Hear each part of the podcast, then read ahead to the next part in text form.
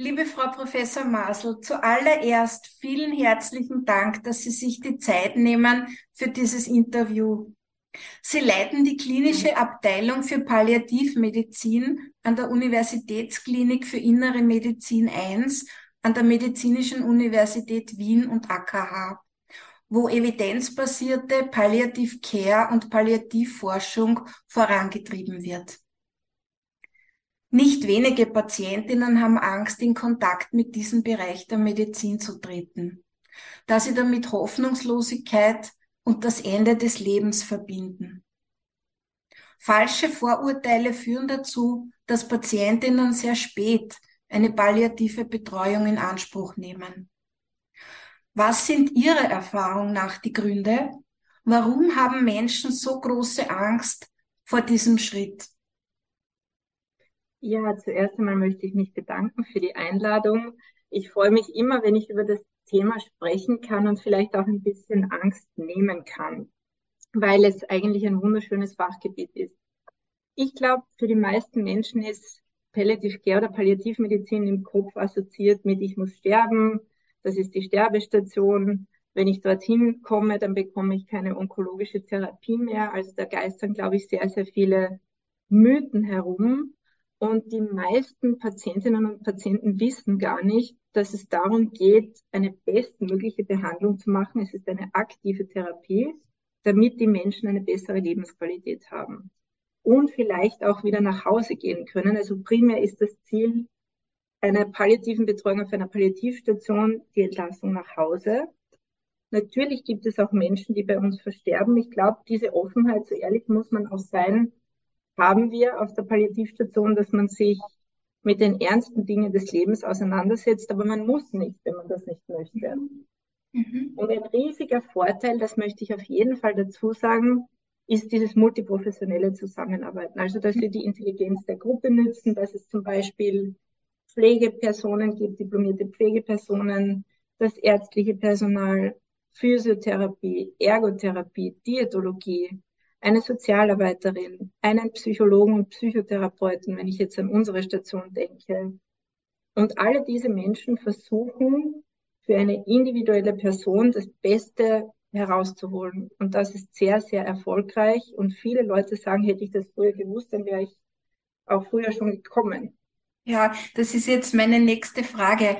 Wann ist denn der richtige Zeitpunkt, an eine Palliativstation beziehungsweise an eine, eine Palliativcare zu denken? Also hier würde ich sagen, wenn viele Sorgen bei der Türe herein wollen, wenn es Symptome gibt körperlicher Natur wie Schmerz, Atemnot, Übelkeit, Erbrechen, Müdigkeit.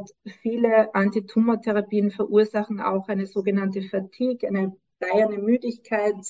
Man nimmt manchmal ein Gewicht ab, man hat vielleicht Polyneuropathie, also Schmerzen in den, in den Armen und in den Beinen oder Gefühllosigkeit. Für alle diese Dinge sind wir da und es sollte eher symptomorientiert stattfinden und nicht primär prognoseorientiert. Und das mhm. ist leider ein häufiger Denkfehler, dass die Medizin so in Etappen arbeitet. Der macht das und der macht das und der macht das. Und das größere Ganze geht dann oft verloren. Man versucht im Rahmen einer palliativen Betreuung den Menschen zu sehen, nicht nur die Erkrankung, die dieser Mensch hat und das umfassend zu behandeln, was für die Person im Vordergrund steht. Mhm, mhm. Wann ist denn äh, oder wie können diese, diese Symptome, diese Beschwerden von Ihrer Seite aus reduziert werden, so dass die Lebensqualität so lange wie möglich erhalten bleibt? Ja, hier gibt es unterschiedliche Möglichkeiten. Natürlich pharmakologische Maßnahmen, dass man mit Medikamenten arbeitet, aber auch physikalische Therapie, Physiotherapie, gegebenenfalls psychotherapeutische Ansätze, eine psychosoziale Betreuung. Viele Menschen sind zu Hause schlecht versorgt oder sind vielleicht einsam, haben kein Gegenüber und merken plötzlich, da ist jemand, der sich für mich interessiert. Und das macht viele Situationen um einiges leichter erträglich. Mhm. Mhm. Das klingt sehr, sehr schön. Nicht nur das körperliche Wohlbefinden, sondern auch das seelische Wohlbefinden stimmen, äh, spielen in dieser Phase bestimmt eine große Rolle. Ich habe immer wieder von Patientinnen gehört, dass sie über gewisse Dinge nicht mit ihren Angehörigen, mit ihrer Familie sprechen können oder auch nicht mit ihren Freunden. Die fühlen sich dann oft sehr alleingelassen. Wie können Sie Betroffenen helfen, wenn sie das Gefühl haben, dass sie Beistand brauchen? Also hier nehmen wir sehr gerne eine vermittelnde Rolle ein. Manchmal hilft es, diese Menschen an einen Tisch zu bringen, weil es gibt diesen berühmten Elefanten im Raum, der da ist, aber der nicht angesprochen wird. Mhm. Und wenn man in einer Extremsituation ist, ich denke, das kennen wir auch von uns selber, wenn man Angst hat, wenn man Schmerzen hat, wenn man Atemnot hat, dann hat man nicht die Kraft, selber die Angehörigen darüber aufzuklären, was eigentlich los ist. Es ist oft ein sich gegenseitiges Schützen wollen. Die Patientinnen wollen nichts ansprechen, die Angehörigen wollen die Patientinnen schützen und sprechen es auch nicht an. Und dann entsteht eine ganz eigene Dynamik und teilweise so ziemlich dicke Luft. Mhm. Wir unterstützen hier gerne, indem wir sagen, wir bringen mal alle an einen Tisch und vermitteln ein wenig. Und das hilft oft sehr, sehr gut. Mhm. Schön. Wir alle müssen eines Tages sterben aber wir denken nicht dran, solange wir gesund sind. Erkranken wir jedoch ernsthaft, haben wir das Bild des Todes ständig vor Augen. Wie schaffen Sie es, Patientinnen die Angst vor dem Tod zu nehmen? Ich glaube, wir Menschen haben alle unterschiedliche Vorstellungen von Sterben und Tod und ich denke, hier gibt es kein Patentrezept. Was ich persönlich hilfreich finde, ist auch nach dem eigenen Sterbekonzept sozusagen zu fragen. Also was haben Sie für Vorstellungen von Sterben und Tod? Dann baut man eine Beziehung zu den Menschen auf und die meisten Menschen sind relativ offen über Sterben und Tod zu sprechen, mhm. warten aber darauf, dass das von der ärztlichen Seite kommt oder mhm. von Seiten der medizinischen Profis. Sie schaffen es oft, aus sich selbst heraus nicht das anzusprechen. Und vielen Menschen hilft in der Praxis auch die Aufklärung über so schlimmste Szenarien. Also zum mhm. Beispiel, ich habe schreckliche Atemnot, ich habe schreckliche Schmerzen, ich fühle mich ausgeliefert, was passiert dann? Das möchte ich nicht. Und dann muss man aufklären und sagen, es gibt in der Medizin oder in der Palliativmedizin auch die sogenannte palliative Sedierung.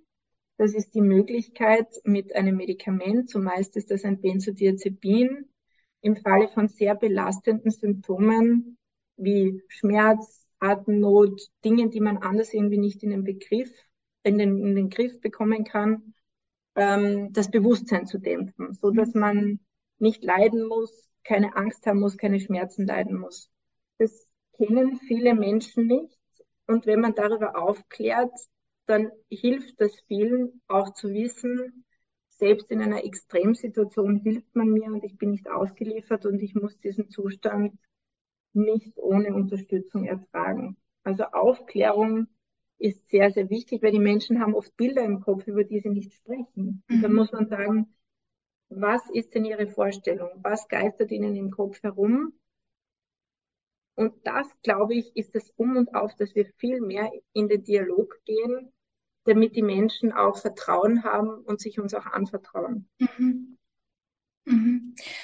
Frau Professor, seit 1. Jänner 2022 ist die assistierte Sterbehilfe in Österreich legal. Da gibt es natürlich viel für und wider. Wie sehen Sie persönlich diese Möglichkeit, beziehungsweise wann wird diesem Wunsch nachgegeben? Also ich sehe das so, dass die primäre Antwort auf einen Sterbewunsch natürlich nicht die ist, dass man sagt, so jetzt setzen wir uns hin und machen eine Sterbeverfügung, sondern zuerst sollte man fragen, warum möchten Sie so nicht leben? Mhm. Warum sind Sie in einer Situation, wo Sie für sich sagen, so möchte ich nicht mehr weiterleben? Das ist mal der erste Punkt. Ich verstehe den Gedanken, dass man sich diese Art von Sicherheit wünscht, dass man sich denkt, wenn ich nicht mehr kann, möchte ich das Phenobarbital zu Hause haben. Das weiß man auch aus internationalen Studiendaten, dass viele Leute es zu Hause haben, aber dann gar nicht nehmen wollen. Ich fürchte mich ein wenig davor, dass dieser Weg für manche vielleicht zu kurz ist. Also ich glaube, der Weg zu mhm. so einer doch radikalen Lösung möchte ich jetzt gar nicht sagen, zu so einem radikalen Weg, weil schließlich sind Menschen soziale Wesen und so einfach ist es nicht, wenn man sich dann gegenüber sitzt. Also der Weg dorthin sollte ein langer sein. Mhm. Und es sollte nicht so sein, dass wenn jemand Schmerzen hat, wo es viel Hilfe gibt oder andere Dinge, das müssen nicht immer nur körperliche Symptome sein, Einsamkeit, soziale Isolation. Ich finde, wir müssen es als Gesellschaft auch aushalten, dass es Leiden auf dieser Welt gibt und wir sollten Ressourcen hineinstecken darin, dass wir Menschen bestmöglich unterstützen. Mhm. Das wären so meine Gedanken, weil ich kann aus der tiefsten täglichen Erfahrung sprechen, dass die Menschen auf der Palliativstation wirklich sehr, sehr gerne leben und dass der Sterbewunsch völlig in den Hintergrund tritt, wenn man sich ihnen zuwendet. Und darum geht es mhm. auch in dem Fachgebiet, dass man sich den Menschen zuwendet. Mhm. Sie haben das jetzt so schön gesagt. Äh, in meiner Vorstellung ist es ähnlich wie bei einer Geburt. Auch das dauert lange. Wenn man jetzt das vergleicht mit einem Kaiserschnitt, ist das ein, ein, ein, ein Vergleich, der in irgendeiner Weise ähm, passt oder naja, beim Kaiserschnitt kommt meist was Gutes dabei raus, ja. Und das stimmt. beim Tod, äh, also wird man belohnt für, für die Schmerzen, die man hat oder bei der Geburt generell. Beim Sterben wissen wir es natürlich nicht so genau. Ich mag den Spruch sehr gerne, über das Sterben zu reden, hat noch niemanden umgebracht. Mhm. Vielleicht sollten wir hier mehr in die Tiefe gehen. Mhm. Weil auch beim assistierten Suizid erlebe ich hier schon eine gesellschaftliche Spaltung in gewisser Weise, dass das so liberal und cool verkauft wird, dass es das jetzt gibt. Aber letzten Endes, wenn Sie so einem Menschen gegenüber sitzen mit diesem Wunsch, ja. dann wird es wesentlich komplexer. Und dann ist das alles nicht mehr so einfach. Und ich habe halt in meinem Fachgebiet bemerkt über die vielen Jahre, sonst würde ich das ja auch nicht machen, wenn das so schrecklich wäre, dass es eine wunderschöne Arbeit gibt, Arbeit ist, dass es so viel äh, zurückgibt. Das sagen auch viele, die in diesem Bereich arbeiten. Und ja, dass, dass es Lösungen gibt. Und das finde ich als, als Ärztin, kann man darüber diskutieren, ist der Tod ein Therapieziel? Aber wenn ich mir überlege, die Intention der palliativen Sedierung, weil oft ist gesagt, das ist eh alles dasselbe, die Intention dahinter ist, dass ich ein Symptom lindern möchte. Mhm. Und die Intention des assistierten Suizides ist, dass jemand dann tot ist. Und das ist schon eine unterschiedliche Betrachtungsweise. Und ich möchte schon nochmal sagen, wir in der Palliativmedizin, wir sind offen für Sterben und Tod, wir sind offen für Sterbewünsche und wir möchten auch niemanden zum Leben überreden, aber wir möchten einfach Hilfe anbieten und es macht auch Freude, dass man sehen kann oder täglich erlebt, wie es den Leuten wirklich besser geht, wenn man sich ihnen zuwendet. Mhm. Also es kann, es kann wirklich was. Und ich würde mir wünschen, für die Zuhörenden, dass sie sich vielleicht selber für sich mal überlegen, wie schwer es fällt, Hilfe anzunehmen. Das ist, glaube ich, in unserer Gesellschaft ein, ein, ein riesiges Problem, dass man das oft nicht getan hat. Man muss stark sein, man muss funktionieren. Wir leben in einer sehr optimierten Gesellschaft und dass sie sich dann dafür entscheiden, diese Hilfe doch anzunehmen und es mal auszuprobieren. Und wenn es dann nicht genügt und man sagt, ich habe alles probiert, hat mir nicht gereicht, dann gibt es jetzt auch die gesetzliche Möglichkeit des assistierten Suizids, das ist zu respektieren. Ich glaube aber, dass da sehr viel Aufmerksamkeit fließt in die Richtung assistierter Suizid, ähm, obwohl es gar nicht so viele Leute brauchen werden. Also es wird sehr viel darüber gesprochen, aber wir wissen noch keine Daten, aber es werden wahrscheinlich wenige Menschen sein, die das in Anspruch nehmen und viel mehr Menschen sein, die eine intensive Betreuung brauchen werden. 80 bis 90-Jährige werden sich verzehnfachen, das wissen wir. Wir werden immer älter und wir müssen hier schauen, dass die Leute gute Lebensqualität haben, gut versorgt werden und dass wir auch eine sorgende Gesellschaft sind. Mhm.